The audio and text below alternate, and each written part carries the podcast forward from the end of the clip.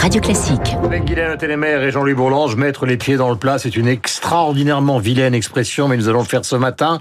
Et nous allons nous attaquer euh, tous les trois ensemble, et pour les auditeurs de Radio Classique, à un tabou qui est celui de l'enseignement. Est-ce que tout simplement, est-ce qu'on peut pas prendre quartier par quartier, école par école, euh, euh, surveillant général par surveillant général cette affaire? Est-ce qu'il ne faudrait pas tout simplement qu'on dise maintenant à l'éducation nationale ça suffit, lâchons le privé où ça marche mieux et restreignons la part de l'éducation nationale où ça marche. C'est pas vrai pour Louis le Grand, c'est pas vrai pour Henri IV, c'est pas vrai pour les des grands lycées partout, le lycée du Parc à Lyon, mais euh, donnons la, la, une plus grande place au privé. C'est quand même euh, non, je, je, crois que je crois qu'il y a aucune raison effectivement de limiter le, le, choix des familles entre entre le privé et, et, et, et le public. On voit bien et on voit bien l'avantage du privé, indépendamment de tout caractère confessionnel, caractère propre, etc.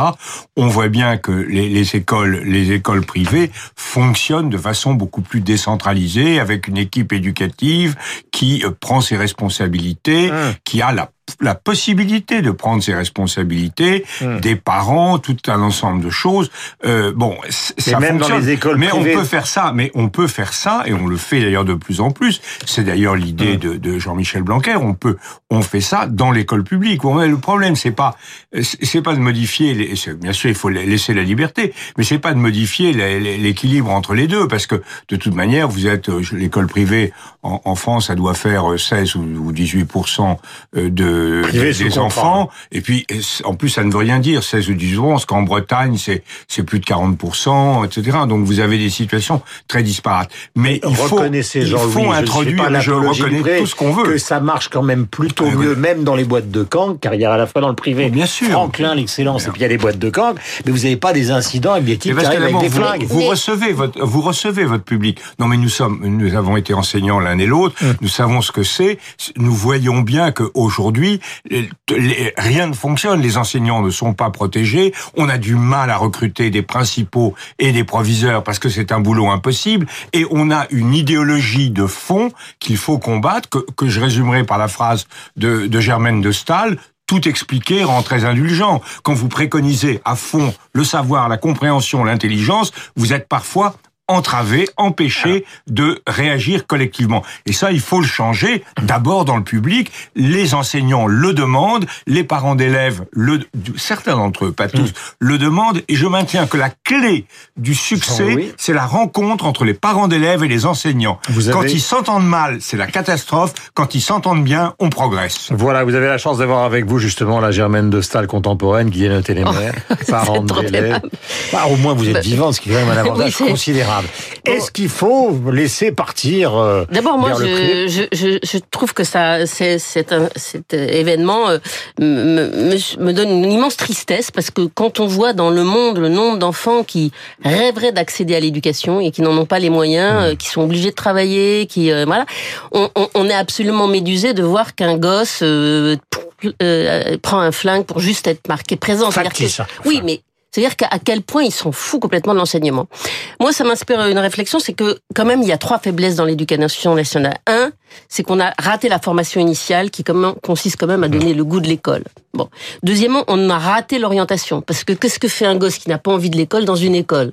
Et troisièmement, on n'a pas. L'école est obligatoire. Oui, on mais pas, on, non, mais on, non, on peut le mettre dans une formation professionnelle. On peut le mettre dans autre chose que dans un lycée. Mais et troisièmement, plus à la formation professionnelle. Mais parce que peut-être qu'on peut, on peut aussi donner le goût d'autre chose et que c'est aussi le rôle de l'éducation d'orienter les, hum. les, les, gosses vers quelque chose qui peut euh, les accrocher. Et troisièmement, il n'y a pas de direction dans les établissements. Il n'y a pas de véritable directeur. Ces trois problèmes, euh, Jean-Michel Blanquer a commencé à s'y attaquer. Hum. Maintenant, pour reprendre le privé, c'est vrai que pour le moment, le privé... Je fais de la provoque. Hein. Oui, mais le privé, pour le moment, il y a un accord tacite avec l'État. Il ne faut pas que ça fasse plus de 18 ou 20 des élèves. Parce qu'ils ont pas envie, c'est un, un, statu quo qui date, je crois, de Chevènement.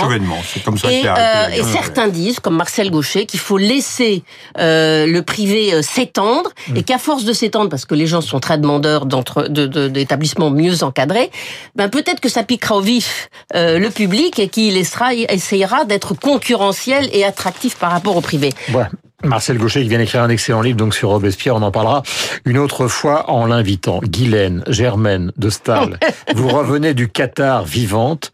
Euh... Oh mais ce n'est pas une dictature qui enferme les journalistes. Non mais vous avez vu tous les deux ces images qui sont quand même absolument phénoménales. Je dis depuis le début de la matinale, on dirait les images de Jason Bourne ou d'un James Bond où un monsieur extrêmement euh, sérieux ressort du consulat de Turquie avec les vêtements du type qui vient d'être découpé vivant. C'est extraordinaire cette histoire parce que quand MBS a, a présenté sa, sa, fameuse vision 2030 avec une ville extraordinaire euh, de...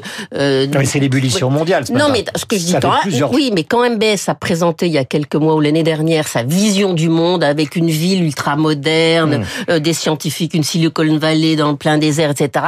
Tout le monde a applaudi parce que quoi Pourquoi tout le monde a applaudi Enfin, un pays qui distribue des millions de dollars mmh. de contrats qui va être fréquentable. Mmh. Un jeune ouvert qui donne. non, mais non, ça veut dire que je veux dire tout le monde a été extrêmement révérent avec ce jeune prince, et on n'a pas voulu voir son côté répressif et impulsif et tous les mauvais côtés du personnage. On est en train de d'en de, de, de, prendre conscience. Mmh. Il y a un an et demi, quand ils ont fait ce fameux blocus du Qatar, qui est quand même une violation des règlements internationaux, tout le monde a été très prudent. Hum. Maintenant, on est en train de voir la vraie face de MBS. Mais il avait déjà commencé, il avait quand même enfermé une grande partie des milliardaires de ce pays dans mais un tant que c'était des milliardaires qui étaient bon, et que c'est lui qui distribuait les, hum. les contrats, ça allait très bien. C'est incroyable. Et maintenant, est-ce qu'il va durer? Est-ce que il va rester au pouvoir C'est la grande question. Euh, je, oui, je voulais poser une petite question comme parlementaire, car vous êtes à la fois éditorialiste et parlementaire, eh oui. mon cher euh, Jean-Louis, parlementaire du MoDem. On a vendu et on vend à l'Arabie Saoudite et au monde arabe en général des armes depuis maintenant des générations en France, parce que nous avons une industrie d'armement. Ça a été le cas de la Gardère pendant des années. C'est encore le cas de Dassault aujourd'hui. Est-ce que vous pensez qu'il faut changer de modèle ou est-ce qu'il faut qu'on défende notre industrie? C'est-à-dire qu'il faut qu'on fasse comme les Allemands qui, eux, n'ont pas vraiment d'industrie, qui disent, ben, euh, Riyad, euh, on boycotte.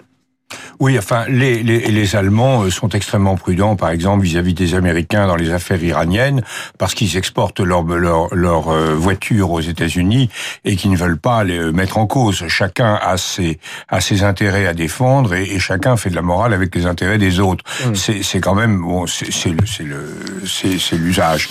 Euh, moi, ce qui me, je, dirais deux choses. Je dirais deux choses sur votre, il y aura une position commune sur votre question. D'abord, je, je crois que nous sommes dans une société totalement médiatique, totalement et l'horreur absolue de ce qui nous est montré, le fait qu'on sache que ce, cet homme a été tué, a été découpé vivant, que son supplice a semble-t-il duré huit minutes, qu'on aime que le, le, le, chirurgien, que le seul le seul médecin légiste que je connaisse a, a, a traité ses, ses, clients vivants et pas morts, euh, se met de la musique pour épargner les, les, les douleurs, que tout ça s'est fait dans le bureau du consul. tout ça a été anticipé, tout, ça, tout ça a été organisé tout ça est absolument atroce, mais il reste que il fallait, il fallait quand même savoir que l'Arabie Saoudite, c'est cela, pas forcément cela, mais la guerre au Yémen, la la la, la dictature, c'est c'est tout ça, c'est MBS. C'est hein une dictature religieuse et c'est une dictature plutocratique à la fois. Euh, nous le savons et c'est pas le seul régime.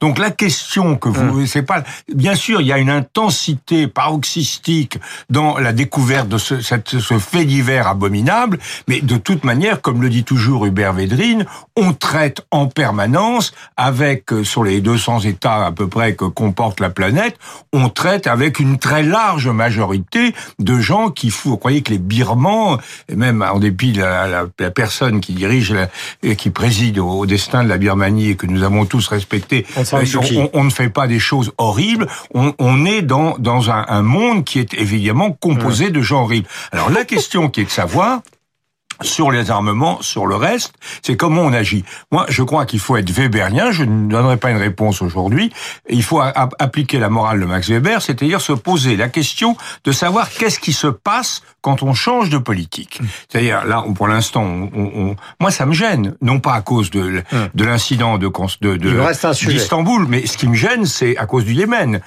La, la façon dont l'Arabie Saoudite procède au Yémen, c'est extrêmement inquiétant. Ah Il faut savoir ce qui se passe. Trump dit, si on arrête, ils achètent ailleurs. Bon, c'est c'est c'est pas forcément euh, pour ça qu'on ne doit pas arrêter. Mais enfin, il faut se poser la question non pas à la lumière de l'horreur qui nous saisit, mais à la lumière des conséquences effectives de nos décisions. Euh, euh, non, juste sur les ventes d'armes, on n'est pas obligé d'arrêter définitivement.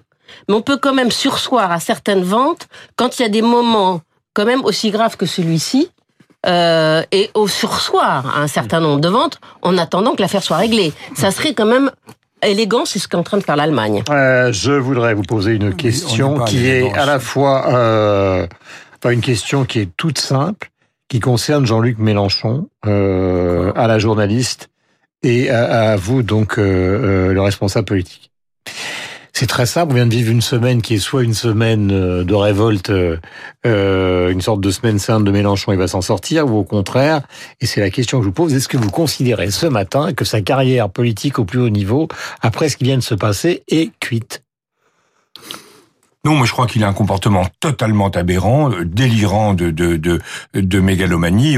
Je le dis d'autant plus que j'ai trouvé que la la justice avait vraiment euh, avait eu un peu la main lourde dans la façon dont elle a organisé euh, son action, mais en toute indépendance. D'ailleurs, moi j'ai pas à critiquer la justice. Que je constate que la justice ah, lui, il dit que c'est Macron, il dit pas que c'est la justice. Non, oui, mais lui, mais il a tout à fait tort. Le, toute l'analyse paranoïaque, Macron n'a aucun intérêt à éliminer de toute façon indépendamment. Il n'en a pas le pouvoir. C'est la justice qui agit toute seule et il n'a aucun intérêt à, à, taper sur, sur Mélenchon comme ça. Donc ça n'a ça n'a aucun sens. Il n'y a pas le mobile comme on dit dans les séries américaines. Donc vous dites c'est un paranoïaque. Euh, c'est un. est-ce qu'il est démonétisé pour vous? Non, euh, pas forcément, parce que pour deux raisons, c'est qu'il a beaucoup de talent et que la réaction hostile, la réaction obsidionale, la réaction victimaire, c'est une réaction qui est partagée par beaucoup de Français. Donc je crois qu'il est disqualifié pour les grands emplois, ceux auxquels il a à un moment imaginé prétendre, mais qui n'est pas disqualifié dans le dans le rôle de l'opposant. Dans le rôle, mais il va falloir se battre parce que ce qu'il a dit hier euh,